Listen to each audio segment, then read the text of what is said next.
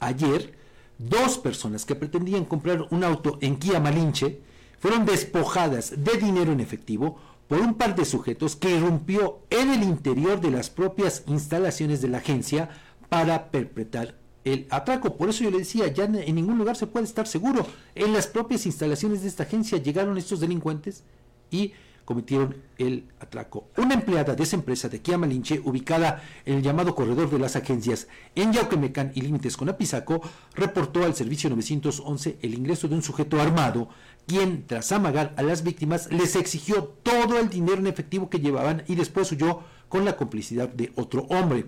Según información extraoficial, minutos antes, las víctimas retiraron una cantidad hasta ahora desconocida de una sucursal bancaria de Pisaco y supuestamente fueron seguidas por los probables responsables hasta las instalaciones de Kia Malinche.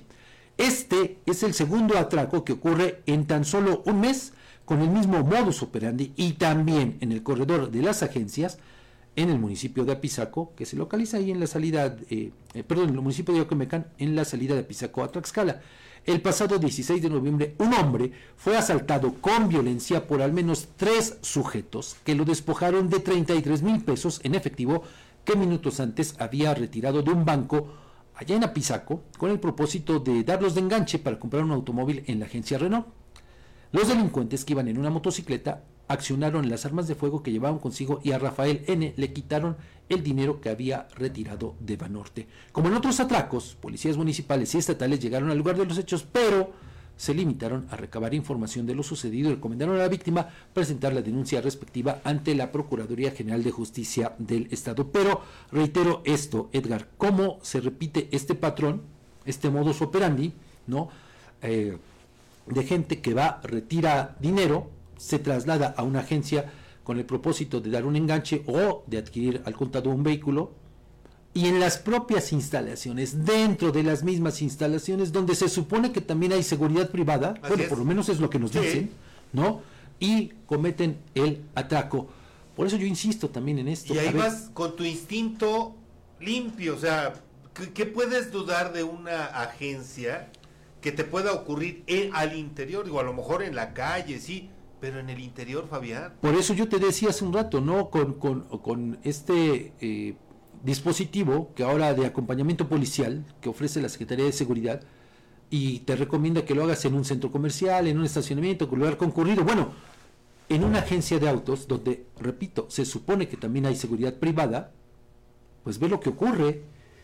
Y lo que llama la atención es ese modus operandi. ¿Por qué? es gente que va a un banco, retira el dinero, lo siguen hasta la agencia y ahí es donde se da el asalto. Dos en un mes.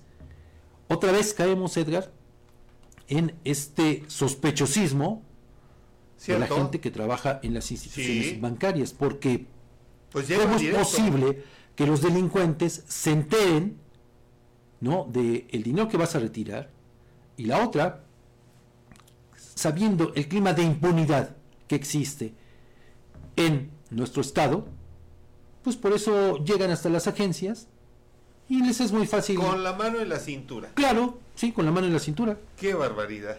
¿No? Fíjese, dos atracos allá en esta zona de agencias ubicadas en el municipio de Yauquemecán. La gran pregunta, otra vez, es ¿y dónde está la policía? ¿Dónde está la seguridad? ¿Dónde están los elementos de la Guardia Nacional, que son ya más de mil aquí en el Estado? Cierto. ¿Dónde están? Y que dijeron que iban a venir a sentarse aquí, en Tlaxcala, como en otras partes del país, para eso, inhibir los actos delictivos. La gran pregunta es esa, ¿dónde están? ¿Dónde? Durmiendo el sueño de los justos.